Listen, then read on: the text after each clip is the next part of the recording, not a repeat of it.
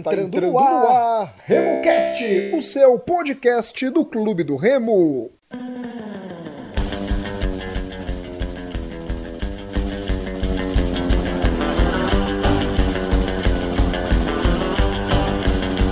Salve, salve galera que se liga aqui no RemoCast. Vamos trazer hoje a fala do presidente azulino, Fábio Bentes, ele que na tarde desta segunda-feira, dia 24 de fevereiro, conversou com a imprensa sobre vários aspectos, os principais, a chegada do Mazola Júnior, a conversa até o acerto com o novo treinador azulino, a dispensa do ex-comandante técnico do Leão, o Rafael Jaques e também sobre dívidas, empréstimos, enfim. Vamos acompanhar esse bate-papo agora na íntegra aqui no RemoCast, o podcast da torcida do Clube do Remo. Queria meu primeiro pronunciamento após o fatídico resultado lá de Brusque, enfim, lamentável o que aconteceu lá, totalmente inesperado e enfim, só tenho pedir desculpa para nossa torcida, mas Imediatamente a gente tomou a providência de afastar o treinador, ainda em Brusque, conversamos com ele, enfim, havia um entendimento nosso que depois daquele resultado não, não tinha como continuar e fomos em busca de um outro é, profissional para assumir o clube, né? É, avaliação nossa no início do ano, antes desse jogo, a gente vinha de seis jogos e cinco vitórias, era um bom resultado. Qual clube hoje no Brasil tem um, um histórico desse? Acho que poucos clubes no Brasil têm é, é esse nível de percentual de, de pontuação. Né? Eu diria que o Remo está entre os clubes que mais pontuaram nos campeonatos estaduais nesse sentido. Mas as atuações não vinham convencendo. Obviamente, a imprensa batia nisso, torcedor, e nós vimos, e vinhamos cobrando a melhora na atuação. A gente sabia que esse time podia render mais porque a gente acompanhava os treinamentos, acompanhou a pré-temporada. O Remo começou antes do que todos os times do campeonato. Nós começamos ainda em dezembro, 9 de dezembro, e a gente entendia que era para estar numa condição de entrosamento melhor. Então essa cobrança já acontecia de forma interna. A gente não tem por que ficar indo para fora e manifestando insatisfação com relação a isso. Então já havia um, uma conversa nesse sentido para que pudesse melhorar as atuações, porque a gente entendia que é, é, não ia se sustentar durante muito tempo. Acho que a gente estava conseguindo vencer os jogos também por a gente ter se apresentado antes, então o clube conseguia impor a condição física melhor que os demais clubes e conseguia fazer o resultado, né? Tanto a, é, buscar o gol e conseguir, quanto segurar o resultado quando era preciso. Né? Na verdade, nos jogos no Campeonato Regional, à exceção do Clássico, as outras equipes não representaram ameaça. Nossa defesa estava muito bem posicionada, estava funcionando bem, era o nosso ponto forte, inclusive. A gente estava fazendo poucos gols lá na frente, mas lá atrás a gente não estava tomando gol também. E só que com o que aconteceu em Brusque, especialmente aquele primeiro tempo, que o Remo abdicou de jogar, que não pode acontecer nunca, o Remo pela história e tradição, jamais pode abdicar de jogar, ainda mais numa partida decisiva que estava valendo um milhão e meio de reais. Né? Aquilo não pode acontecer. No intervalo a gente cobrou muito isso, houveram algumas mudanças, inclusive, e no segundo tempo a gente até começou melhor, fez um gol e, enfim, parecia que estava reagindo, mas depois tomou aí o segundo, o, o, terceiro, o quarto, o quinto, e aí foi aquela tragédia anunciada. É, queria falar assim um pouco também, que, enfim, independente disso, Acho que a gente tem visto assim, alguns movimentos, até a rede social ela tem, tem um fator interessante, né? As pessoas se sentem protegidas pela rede social e acabam extrapolando né, é, o nível das críticas, mas a gente entende que as críticas desportivas elas são justas, bem-vindas, claro. Era um projeto que não, não aconteceu como a gente esperava e as mudanças vão acontecer agora. Acho que na hora certa, a gente está vivo no campeonato, está né, tá embolado ali à frente. Acho que as três equipes que estão na frente estão com a mesma pontuação. 12 pontos. A gente vem o Paragominas um pouco atrás com 9. E o quinto colocado, assim, a 5 pontos da gente, né? Então, é, com, com uma margem, inclusive, que na próxima rodada, dependendo do resultado, o Remo não sai do G4 da classificação do estadual. Claro que a gente vai estar jogando em casa, contra a equipe do Carajás, que a gente respeita, mas a gente vai buscar a vitória. Mas a gente vê que muitas das vezes as críticas acabam extrapolando. E a gente, desde o começo, a gente não escondeu de ninguém que esses primeiros dois anos, essa gestão, ia ser uma gestão para arrumar a casa, coisa que a gente estava fazendo. O Remo estava com, com uma série de, de compromissos em aberto, estava atrasado sete meses com a gestão do trabalho, cinco meses do salário de funcionários. Ano passado, em 12 meses, eu paguei 17 salários para os funcionários do clube. Havia um inchaço de, de, de gastos, de despesas mensais, e a gente reduziu isso. E começou a se comprometer desde o ano passado com aquilo que a gente podia pagar.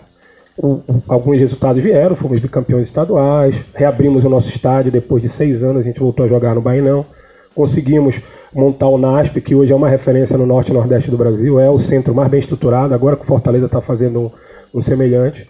Fizemos esse investimento em infraestrutura e buscamos sim o resultado esportivo em paralelo, mas não era a nossa prioridade. A gente, o torcedor precisa é, é, compreender que para a situação que o clube estava, a gente não consegue fazer as duas coisas bem feito ao mesmo tempo.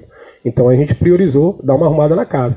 Esse ano a gente ainda não está conseguindo ter a capacidade de investimento que a gente gostaria, porque ainda há muito comprometimento da nossa receita. Um terço de tudo que o irmão arrecada vai direto para a Justiça do Trabalho. Paralelo a isso, começaram a pipocar processos da Justiça Civil e, e, e cobranças e, e iniciou-se bloqueio de renda de outros compromissos também que o Remo não tinha cumprido no passado, como empréstimos a factorings, como compromissos é, não honrados em anos anteriores que o processo estava rolando e que agora é, é, as coisas estão começando a, a, a, concretizar. Isso, obviamente, atrapalha, né? porque a gente precisa também estar tá atuando, estar tá evitando e, e, pagando na medida do possível. Então, essa pouca capacidade de investimento paralelo a essa necessidade de arrumar a casa fez com que a gente não tenha ainda a, a condição de montar o time que a gente julga ser ideal. Eu acho que é, é, hoje o que a gente tem investido é aquém da, da, da, nossa história, do nosso potencial, mas é o que é possível nesse momento. Por pensar é, é, é, é imediatista, o Clube do Remo se, se chegou na situação que está. Vinha se endividando ano após ano, porque se pensava o seguinte: vamos montar a folha de 500, de 600, 700 mil.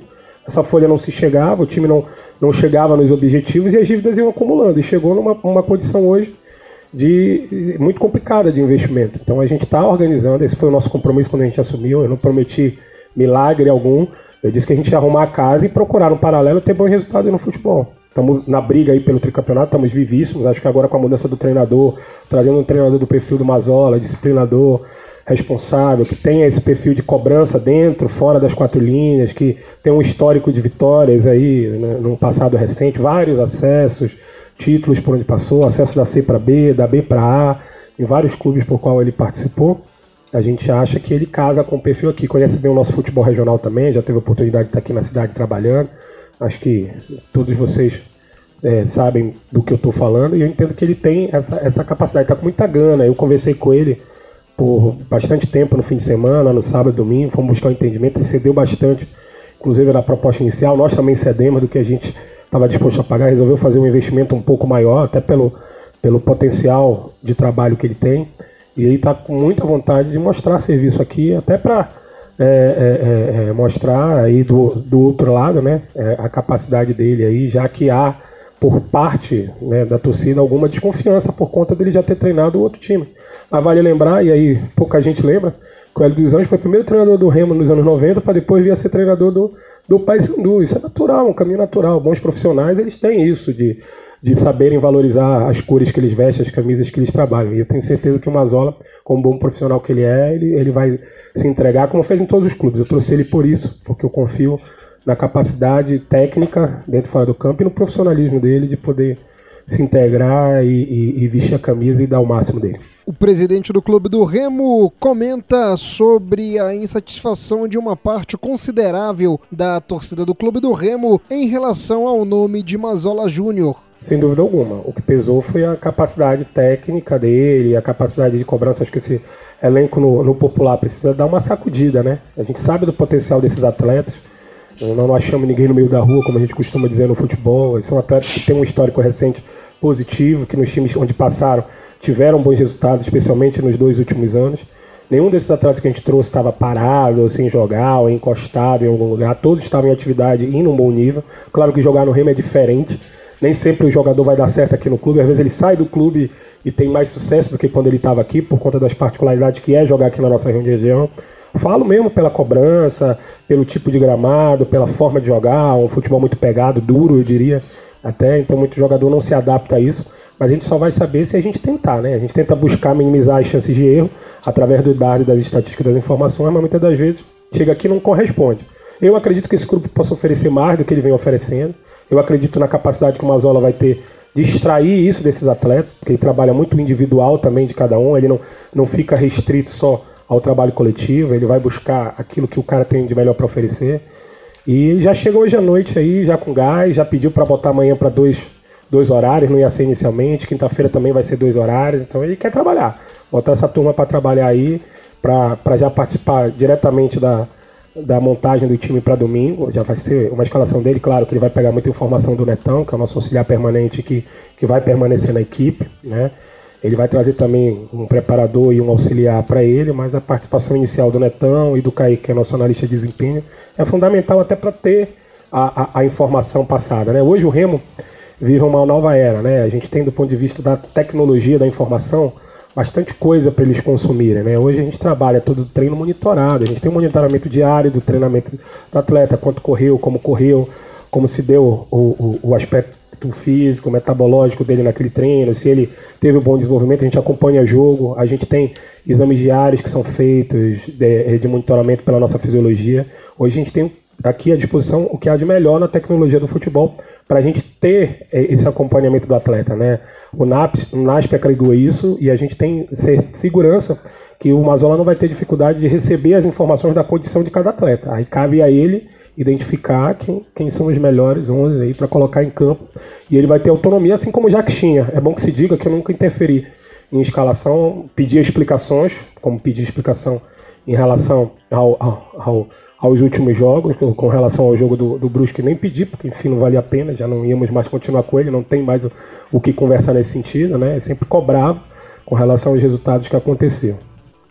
Fábio Bentes comenta se houve ou não alguma conversa com outro treinador além de Mazola Júnior. Olha, vou ser bem franco, na verdade, é, é, no decorrer das negociações eu evito estar comentando as coisas até para evitar atrapalhar, mas havia muita especulação. Eu, particularmente, nós não tratamos em nenhum momento com, com outro treinador. A nossa prioridade, desde a sexta-feira pela manhã, era o Mazola. Muitos foram falados e oferecidos, muitas pessoas sugeriram o Bonamigo. Acho um grande treinador que está fazendo um brilhante trabalho no Boa Vista, mas ele tinha uma final no sábado, então não tinha nem como a gente tratar antes disso. Na verdade, é, é, pela gente, a gente tinha fechado já com o Mazola desde o sábado, surgiu um, um, uma situação aí de indefinição no sábado ainda, mas no domingo a gente conversou, conversei por mais de uma hora com o representante dele e a gente conseguiu chegar num ponto que ficou bom para ambas as partes, a gente conseguiu solucionar.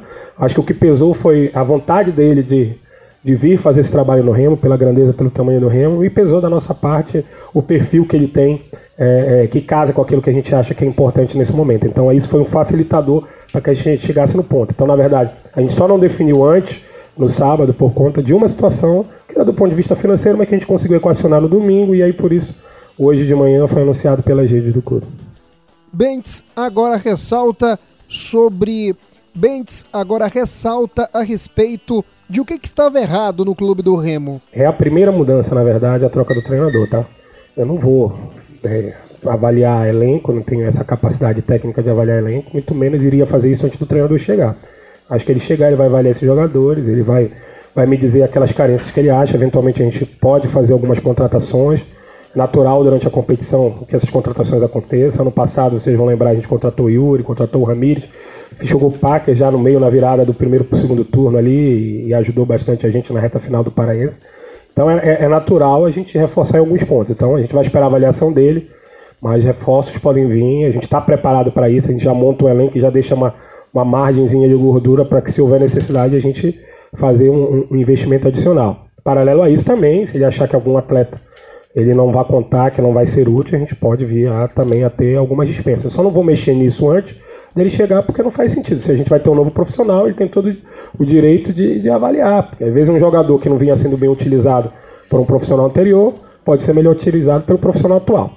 Com relação a, a, ao que está errado, é, eu, eu, te confesso que eu queria ter a, a, a, a informação total, né? A gente está procurando enxergar é, é, onde estão as falhas. Eu não acho que tenha uma falha.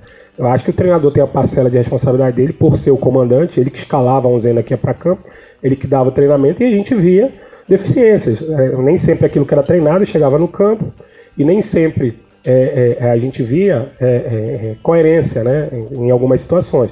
Um exemplo concreto, não tem por que medir palavra, por exemplo, eu achei que improvisar a lateral direita nesse jogo decisivo foi um erro, foi um equívoco. Mas é minha opinião.